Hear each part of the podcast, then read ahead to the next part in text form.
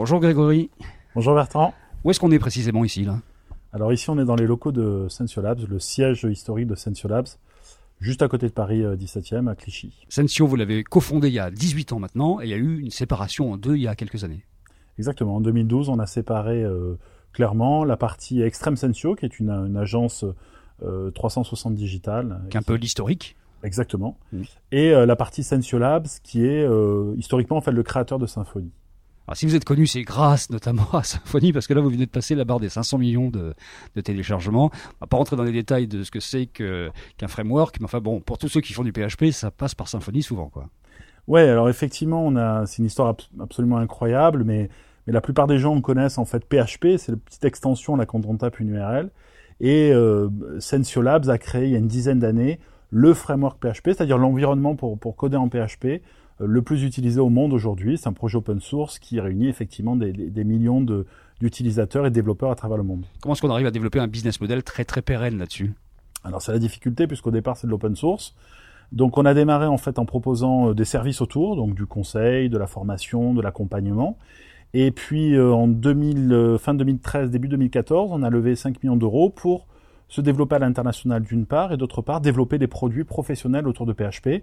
Notre ambition c'était de dire en fait Symfony c'est la première étage de la fusée, mais notre ambition derrière c'est de proposer un ensemble professionnel autour du langage PHP, qui est le premier langage au monde, avec plus de 82% des sites web dans le monde qui utilisent PHP. Donc votre activité aujourd'hui, c'est d'entretenir cette machine-là, finalement, d'une certaine façon. C'est entretenir cette machine-là et aussi proposer les meilleurs outils, les meilleures solutions, les meilleurs services, les meilleurs partenaires à travers le monde autour de, autour de PHP, autour de Symfony. Du côté d'Extreme, c'est vraiment un petit peu différent. Là, c'est vraiment de l'agence de conseil pour les grosses boîtes, en fait, dès le départ. Exactement. Extreme Sensio, c'est une, ce qu'on appelait une agence digitale qui, euh, qui est aussi en fait une, une formidable société puisque à peu près 40% de croissance euh, depuis euh, trois ans, une centaine de collaborateurs aujourd'hui. C'est une des agences indépendantes les plus importantes du marché et qui accompagne euh, avec une, une équipe dédiée euh, les clients sur leur, euh, leur transformation digitale, on va dire au, au sens large. Bon, vous dirigez un peu les deux, mais plus une que l'autre, en fait, vous. En fait, bizarrement, euh, moi j'étais euh, j'étais au départ euh, plutôt sur la partie euh, Extreme Sensio que je préside, préside toujours, mais aujourd'hui j'ai une équipe de management au, au quotidien. Et euh, j'ai rejoint euh, l'aventure Sensio principalement au moment de la levée de fonds pour apporter également mon expertise plutôt dans le domaine marketing et, et, et commercialisation à Fabien qui est le, la tête pensante, hein, le créateur de Symfony à l'origine qui maintenant euh, vit aux États-Unis. Il vient de partir pour ouvrir le bureau de San Francisco. Vous aviez déjà des bureaux à l'étranger, d'ailleurs. Exactement, on est déjà implanté euh, depuis quelques années euh, au, en, en, Angleterre et en Allemagne. Et il vient de déménager avec femmes et enfants à San Francisco cet été, donc au mois d'août, pour lancer Sensio Labs US avec déjà une très très belle équipe. On a recruté des gens de très très haut niveau pour l'accompagner et puis faciliter l'évangélisation de Symfony et de, notre, de nos produits et services aux États-Unis où on est déjà pas mal implanté, il faut le dire. Vous êtes combien au global? Parce qu'ici, à Clichy, c'est 150 personnes à peu près? 150 personnes, il y a à peu près 75 personnes euh, chez Sensio Lab, 75 personnes chez Extreme Sensio, même si c'est deux métiers différents, on, a, on, on partage les locaux. Euh, sur sur euh, Sensio Labs, on a environ 150 collaborateurs euh, sur l'île, également à Cologne, à Berlin, euh, en Angleterre et aux États-Unis. Il y a pas mal de déco ici, hein, c'est assez étonnant par rapport au, à l'environnement général de Clichy. Là, on est dans quelque chose qui est un peu plus googlesque en fait. Exactement, en fait, oui, c'est un petit peu, c'est effectivement euh, Clichy à l'extérieur et, euh, et un petit peu la Silicon Valley à l'intérieur. C'est ce qu'on a, on a joué là-dessus. On a essayé de d'avoir, on a on a on a près de 2000 mètres carrés. Euh, on a essayé en fait d'avoir de grands espaces pour pour organiser euh, des salles de réunion euh, un peu friendly, on va dire, des espaces de détente, des bars. Euh, et c'est effectivement le contraste est souvent saisissant. Bon, il faut croire qu'il vous reste du temps malgré tout ça, euh, Grégory, puisque vous êtes aussi investisseur. Donc vous avez investi dans Captain Train, bravo, parce que c'est ouais. pas une mauvaise idée, hein, qui s'appelle différemment maintenant, The Family, euh, Mille, Mille une pharmacie et plein d'autres euh, boîtes en fait. On a réalisé avec Fabien une vingtaine d'investissements euh, au cours des, des, des, 18 derniers mois. Euh, D'abord parce qu'on a rejoint l'aventure The Family, ils sont un petit peu barrés, mais on les adore. Euh, et ensuite parce que bah, historiquement et Extreme Sensio et Sensio Lab sont très très proches de l'environnement des startups notamment parce que Symfony est utilisé aujourd'hui par les plus grandes startups françaises, Blablacar, La Fourchette, mythiques et, et, je pourrais en citer encore des dizaines qui utilisent Symfony. Donc on était proche de cet univers. Il était normal qu'on essaye d'investir et d'accompagner cet, cet environnement florissant. Comme il vous reste 2-3 minutes, vous faites aussi France Digital, Tech in France, le BG, quelques autres trucs comme ça. il y en a d'autres. Effectivement, souvent quand on me demande de raconter un certain nombre de choses, j'en parle souvent à ma chérie, à mes enfants, ils me disent mais papa, tu es sûr que tu veux faire ça aussi? Ben oui, en fait, on est entrepreneur. Moi, ça fait 18 ans que j'entreprends. Je suis, euh, j'aime créer, j'aime, j'ai encore mille autres projets en tête, donc j'essaye effectivement de, à la fois de représenter la société. Tout ça est assez synergique finalement aussi.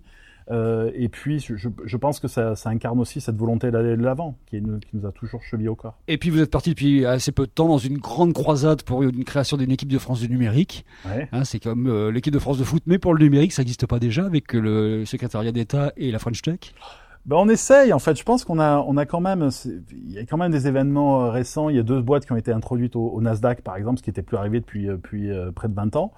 Euh, on a l'opportunité à travers des boîtes comme Sensiolabs et à travers Symfony de jouer un rôle majeur sur des technos qui sont importantes. Hein. Je parlais de PHP, plus de 80% des sites web dans le monde. Donc on essaye de jouer notre, notre, d'apporter nos contributions et notre pierre à l'édifice. Mais naturellement, il faut structurer un écosystème et il faut des leaders, il faut, il faut, euh, il faut un environnement favorable pour faire des champions de, de, de des champions du monde demain. Vous, vous pensez qu'on n'est pas définitivement destiné à fournir toutes nos données, qu'on soit individu ou entreprise, à Google, donc à la NSA finalement? Non, je pense pas. Je pense qu'effectivement, il y, a quand même un enjeu qui va être cet enjeu des infrastructures, où on sent bien qu'aujourd'hui, ça se consolide autour d'un certain nombre d'acteurs, et il y a très peu d'acteurs américains, même si OVH, par exemple, essaye aussi de proposer des alternatives en termes de, stockage de data.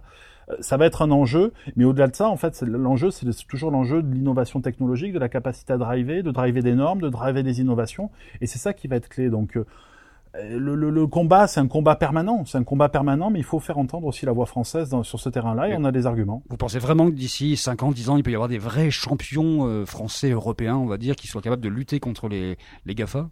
En tout cas, j'ai le sentiment que euh, le terreau n'a jamais été aussi favorable. Je vois aujourd'hui effectivement des entrepreneurs qui ont réussi, qui essaient de reverser euh, ce qu'ils ont, qu'ils ont réussi à faire. On voit Xavier Niel, par exemple, avec son, son, son projet euh, de la Halle Fraissinet, qui est un projet d'envergure mondiale pour le coup, avec l'école 42. J'ai l'impression, en fait, et même quand euh, j'en parle avec Fabien régulièrement dans la vallée, il y a 40 000 Français dans la vallée. Euh, je pense qu'on est une vraie force d'influence et de lobbying. Il reste à réunir ce qu'essaye de faire France Digital, par exemple, euh, des, le monde économique, le monde du financement, autour du monde des startups. Si les politiques comprennent et suivent que effectivement c'est un enjeu majeur, alors oui, on a, on a de vraies cartes à jouer, d'abord en Europe et ensuite au niveau mondial. Quelle est la grosse boîte française qui devrait naître et qui nous donnerait un petit peu de, de présence forte dans ce secteur-là? Euh, J'espère que ce sera nous. au hasard. Pardonnez-moi, mais j'espère que ce sera nous. Euh, en tout cas, on a aujourd'hui une empreinte qui est une empreinte mondiale, euh, c'est-à-dire que non seulement il y a Symfony, mais au-delà de Symfony, c'est plus de 50 projets open source aujourd'hui. Des projets comme Drupal, par exemple. Drupal, c'est 4% des sites web dans le monde qui ont décidé euh, pour leur nouvelle version euh, Drupal 8 de s'équiper de Symfony, mais je pourrais rajouter Easy Publish, euh, Laravel et d'autres. Donc on a aujourd'hui des atouts qui sont des atouts majeurs sur, sur, des, sur des grands nombres, sur de très grands nombres. Après, il y a dans tous les secteurs, je travaille actuellement sur le Paris Open Source Summit, je m'aperçois qu'il y a plein de domaines où on a on est en capacité d'apporter de l'innovation dans le domaine également du biomédical, des, des, de, très nombreux domaines technologiques on est très très à la pointe. Ça passe aussi un peu par le fait de faire revenir les, les gars les plus doués de, la Silicon Valley, notamment, ou pas? Euh, Je pense que d'abord, euh, est-ce que ce sont les plus doués qui sont la Silicon Valley?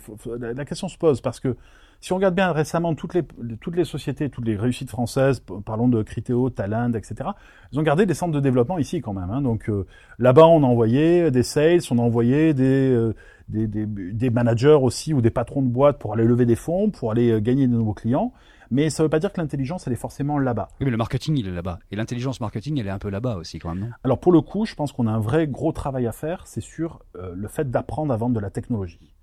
Je pense qu'une des grandes forces des Américains, c'est que d'abord, ils ont un marché local qui est beaucoup plus important, euh, plus que la taille de l'intégralité du marché européen, mais surtout, ils savent vendre et parfois des technos d'ailleurs qui sont euh, très en deçà de ce qu'on est capable de, de créer, de, de, de, produire. Mais ils savent vendre, ils ont une espèce de culture de la vente. Et je pense que là où on a des efforts importants à faire, au-delà du financement, mais j'ai l'impression que sur le financement et notamment le financement des écosystèmes de start-up, on progresse, c'est sur la vente. Dire apprendre à vendre, apprendre à être fier de nos capacités et d'innovation et savoir les propulser, les propager. Grégory, moto ou scooter? Moto, ça va plus vite. Et comme vous l'avez dit tout à l'heure, j'ai un agenda un tout petit peu chargé, donc j'ai pas trop de temps à perdre, euh, à perdre dans les embouteillages.